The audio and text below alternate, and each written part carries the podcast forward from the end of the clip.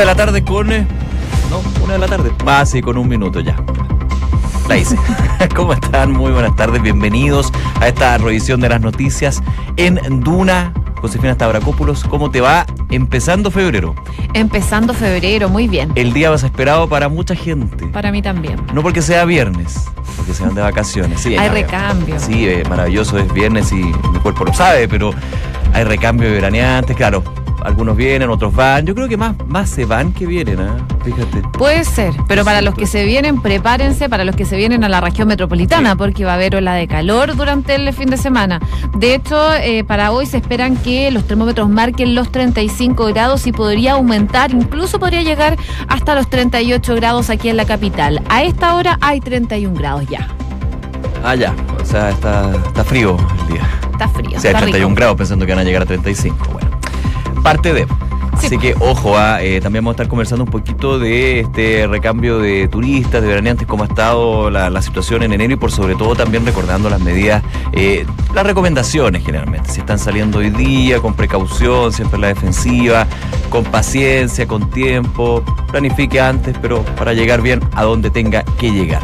Pero vamos, por supuesto, con noticias que no son para nada agradables, evidentemente, son muy complejas eh, la situación que se vive en la región de Arica y Parinacota, este invierno altiplánico que ha eh, llevado efectos bastante, bastante terribles. eh, un- el río Hacha, perdón, sí, el río Sí, hacha. el río H que se Hacha, desbordó y que también ha entrado a Calama. eh, vimos eh, muchas casas anegadas, también evacuados por la situación de las lluvias intensas que se han vivido en las últimas horas y desgraciadamente la muerte de un adulto y la desaparición de una niña en el río Loa. Esto ya en la provincia de Loa. Vamos a estar viendo lo que ha sucedido, también el balance que hace el gobierno y la ONEMI con respecto a esta emergencia que se vive en la región de Arica y Parinacota.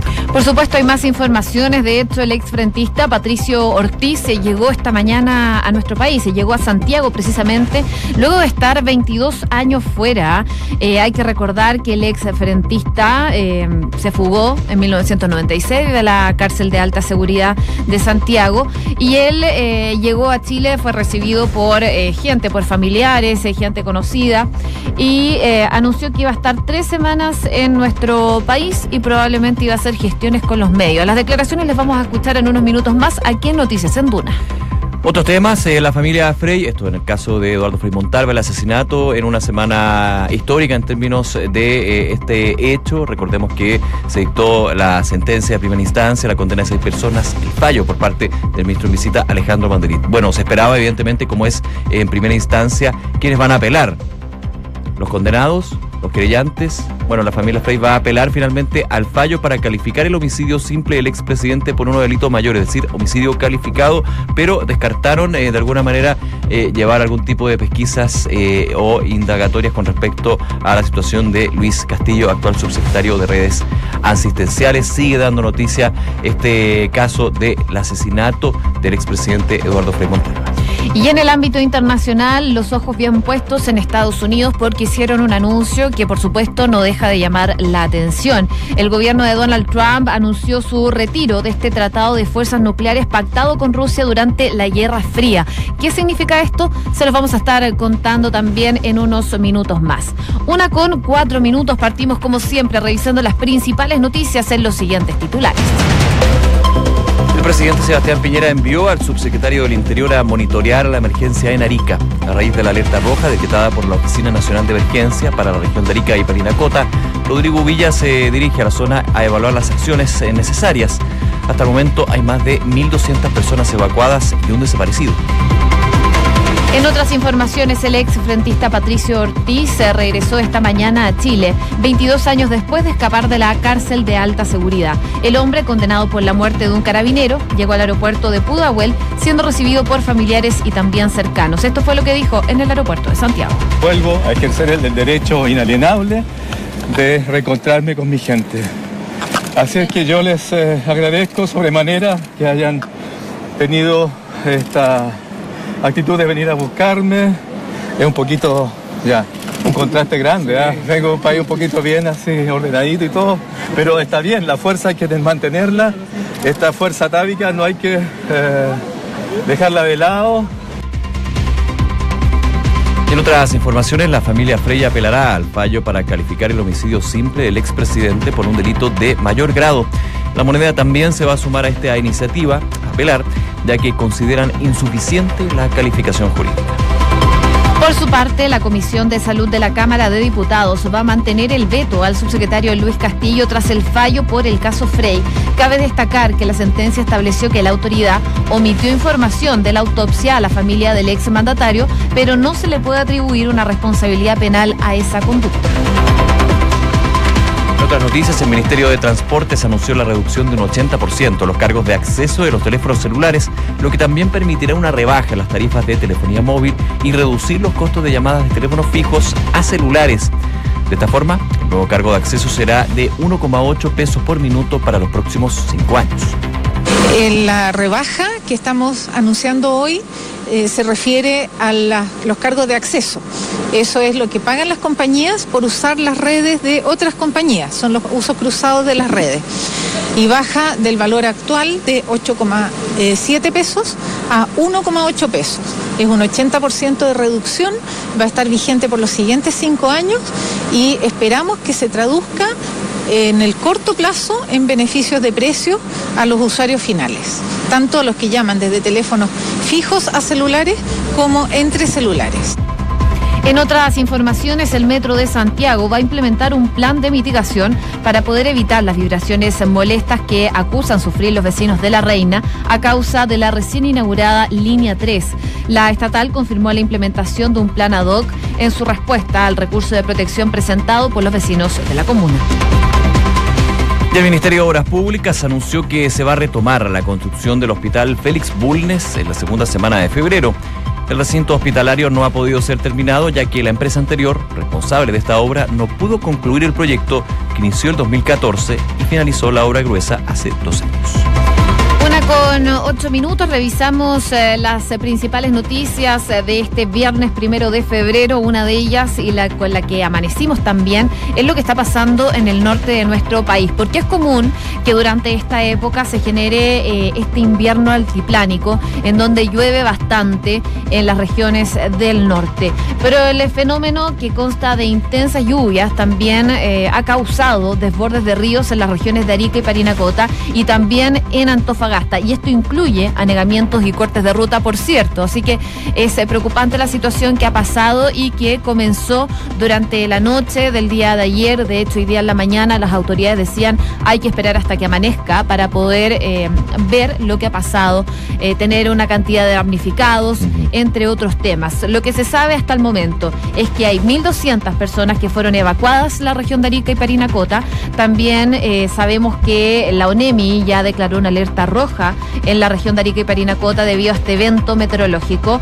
De hecho, las autoridades, el ministro, mm, el secretario del Interior, digo, eh, el subsecretario Rodrigo Villa, ya está en la zona del país. De hecho, fue el presidente Sebastián Piñera quien le pidió que viajara a la zona para ir catastrando cómo se va desarrollando esta emergencia. Por cierto, las autoridades de la ONEMI también están viendo cómo va avanzando esta situación en donde más de mil personas fueron evacuadas producto de esta situación. Hay una persona que murió lamentablemente y otra que se encuentra desaparecida. Claro, eh, ayer por ejemplo en eh, la, no solamente en la región de Arica de Parinacota, sino también en la región de Antofagasta, eh, durante las últimas horas había llovido muchísimo el, el río Loa, especialmente en el sector de la cascada, eh, tenía una situación súper compleja con la muerte de un adulto de más de 40 años que había saltado a, las aguas del río Loa para rescatar a una niña de 10 años que eh, sigue desaparecida, aún no ha sido encontrada. Durante la madrugada sigue la lluvia, pero ya en el sector de eh, Arica, Calama, en todo el sector precordillerano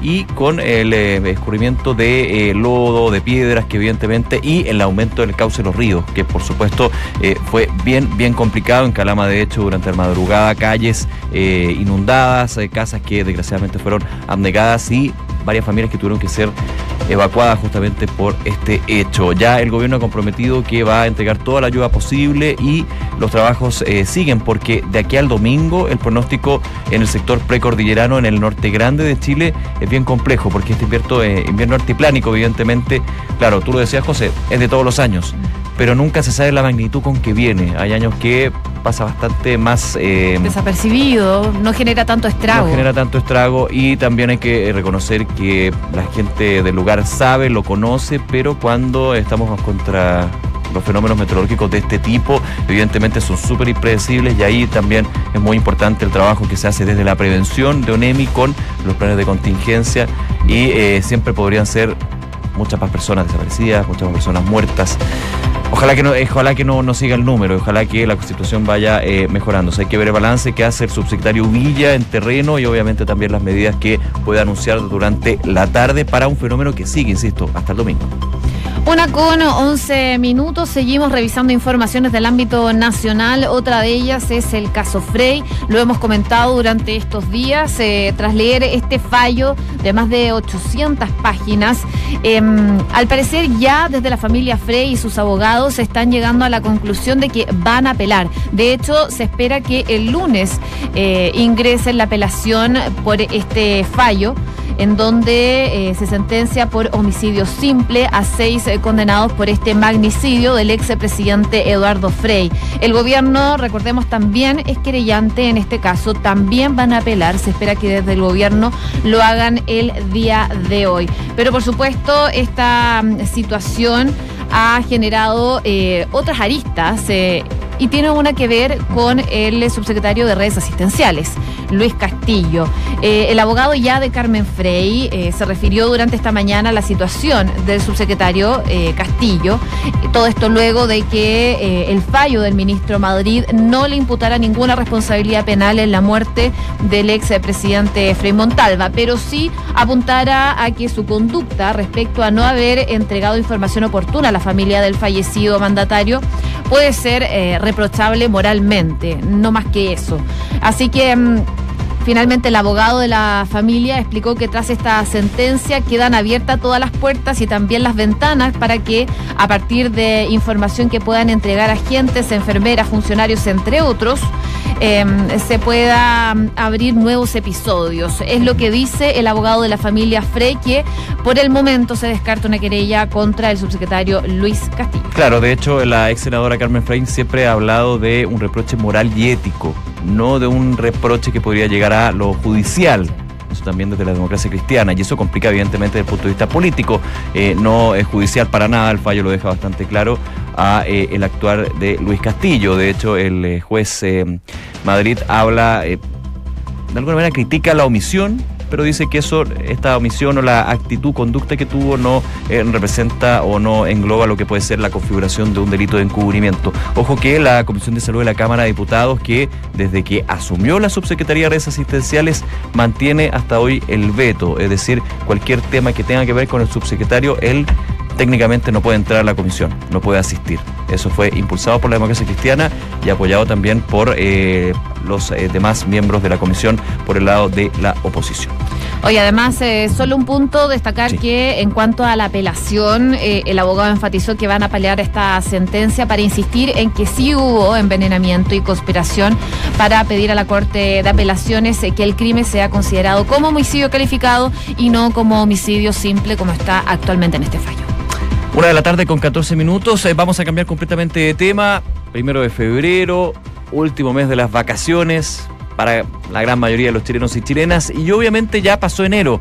Algunos tuvimos la suerte de estar de vacaciones, lo pasamos increíble, pero también es importante lo que sucedió con respecto al turismo, el turismo interno, un llamado que se ha hecho eh, desde no solamente este gobierno, sino otros gobiernos para aprovechar Chile, para aprovechar eh, los distintos escenarios, la geografía tan eh, particular que tiene de norte a centro sur. Y eso evidentemente nos hace preguntar cómo estuvo enero y cómo también son las proyecciones para febrero, no solamente desde el turismo de los chilenos, sino también de los extranjeros que vienen a nuestro país. Para eso ya estamos en contacto con la subsecretaria de Turismo, Mónica Salaquet. Subsecretaria, ¿cómo está usted? Muy bien, Nicolás, muy buenas tardes, los estaba oyendo. Yo aquí en la ruta 5, camino al sur. Ah, muy bien. Subsecretaria, eh, existe la posibilidad, sabemos que estamos en enero, todavía queda parte del verano, pero ¿ya se puede hacer algún balance de lo que han sido estas vacaciones de verano? Sí, a ver, efectivamente en enero nos impactó muy fuertemente la baja de llegada de turistas argentinos, se veía venir. Eh, durante el año 2018 el acumulado, la baja llegó al 28%, pero en enero, con relación a enero del 2018, la baja fue casi de un 40%, lo cual eh, eh, genera un impacto muy grande.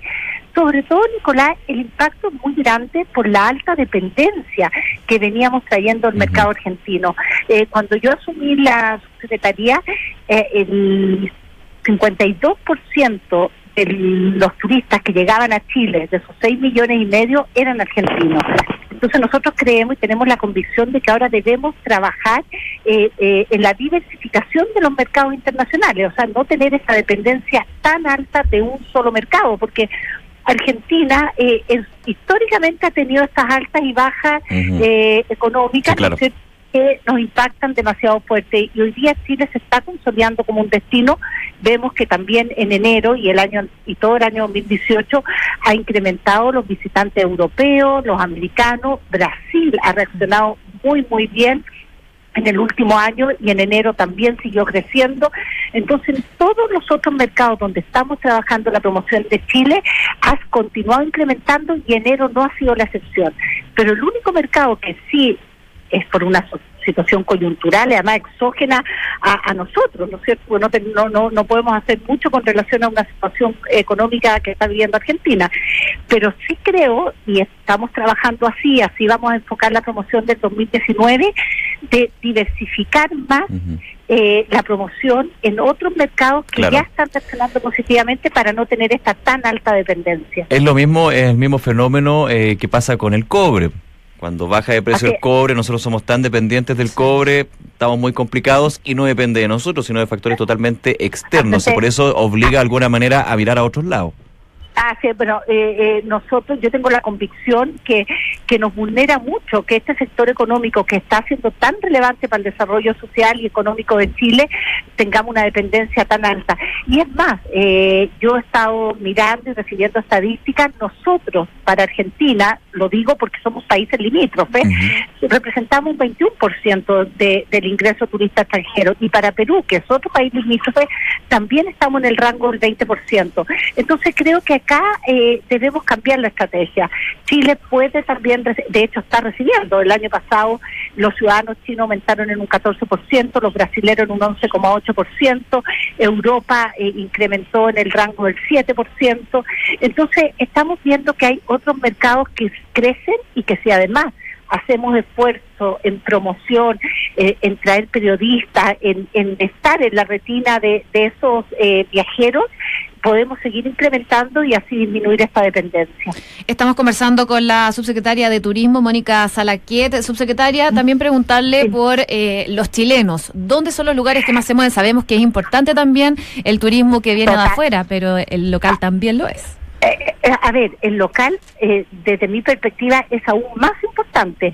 el turismo normalmente debiera vivir del turismo local, del turismo interno, y el extranjero debiera ser ese extra de divisas que ingresan al país. Eh, eh, nosotros estamos haciendo un esfuerzo, como bien lo decían ustedes hace un rato, eh, ya desde hace años se viene haciendo un llamado y mostrándole Chile a los chilenos. El 45% del turismo emisivo interno sale de la región metropolitana. Por eso es que también estamos haciendo un llamado a las regiones a que promocionen sus regiones en la región metropolitana, donde está el mayor número de chilenos que viaja por el país. Los lugares más visitados sigue siendo la Ruta los Poetas, eh, Valparaíso, Viña, Concón, La Serena, la región de Coquimbo es muy visitada y la Araucanía lacustre. Pero este año eh, Chiloé, por ejemplo, ya está apareciendo como un destino cada día más consolidado. Tengo números de que Aysén ha recibido más gente, Aysén es un destino emergente, pero que en lo personal creo que tiene grandes perspectivas. Eh, entonces, nosotros también estamos haciendo un esfuerzo en conjunto con los Senatur de las regiones y con las cámaras de comercio y turismo, de que tenemos que ser capaces de, visibilizar mejor nuestra oferta, porque Chile tiene países únicos, incomparables. O sea, realmente necesitamos irnos afuera a encontrar experiencias maravillosas, pero que muchas veces quizás no hemos logrado visibilizarla en toda su dimensión. Bien, subsecretaria Salaquet, muchas gracias nuevamente por este prebalance, podríamos decir, y que tenga buen viaje. ¿ah? Muchas gracias, gracias. Que esté muy bien, un abrazo. Muy bien. Hasta luego. Buenas tardes. Oye, eh, una de la tarde con 20 minutos, solamente un segundo me tomo para lo que fue esta entrevista al eh, canciller venezolano, ya, donde hay una crítica muy fuerte al gobierno de Sebastián Piñera a Chile. Bueno, le contestó el eh, ministro de Relaciones Exteriores, Roberto Ampuero. Chile no acepta lecciones de moral de ninguna dictadura y que Maduro dice es responsable de crímenes innombrables. Así que obviamente eso también va a generar reacciones la, del canciller Ampuero. Una con 21 minutos, revisamos noticias del mundo, aquí en Duna. Y tras retirar a Estados Unidos del tratado nuclear, Donald Trump dijo que desarrollará opciones de respuesta militar para Rusia. El presidente norteamericano hizo estas declaraciones luego del anuncio del secretario de Estado Mike Pompeo, que pone fin al acuerdo de 1987 que prohibía los misiles cruceros de mediano alcance. La explosión de aire ártico en Estados Unidos ha causado al menos una veintena de muertes. Eh, Chicago, una de las ciudades más afectadas eh, por el vórtice polar, contabiliza al menos nueve fallecidos producto de estas heladas. La economía de Estados Unidos creó 304.000 nuevos puestos de trabajo en enero, cifra que superó ampliamente las expectativas de los analistas que habían pronosticado que se iban a generar la mitad de estos. Además, con este resultado se completaron 99 meses consecutivos de creación de empleo, el ciclo positivo más largo para el mercado laboral de la mayor economía del mundo. En Venezuela, el 81% de ese país reconoce a Juan Guaidó como presidente interino. La cifra fue revelada por un estudio realizado por la firma Ercon Consultores. Los encuestados también se manifestaron a favor de un llamado a elecciones generales.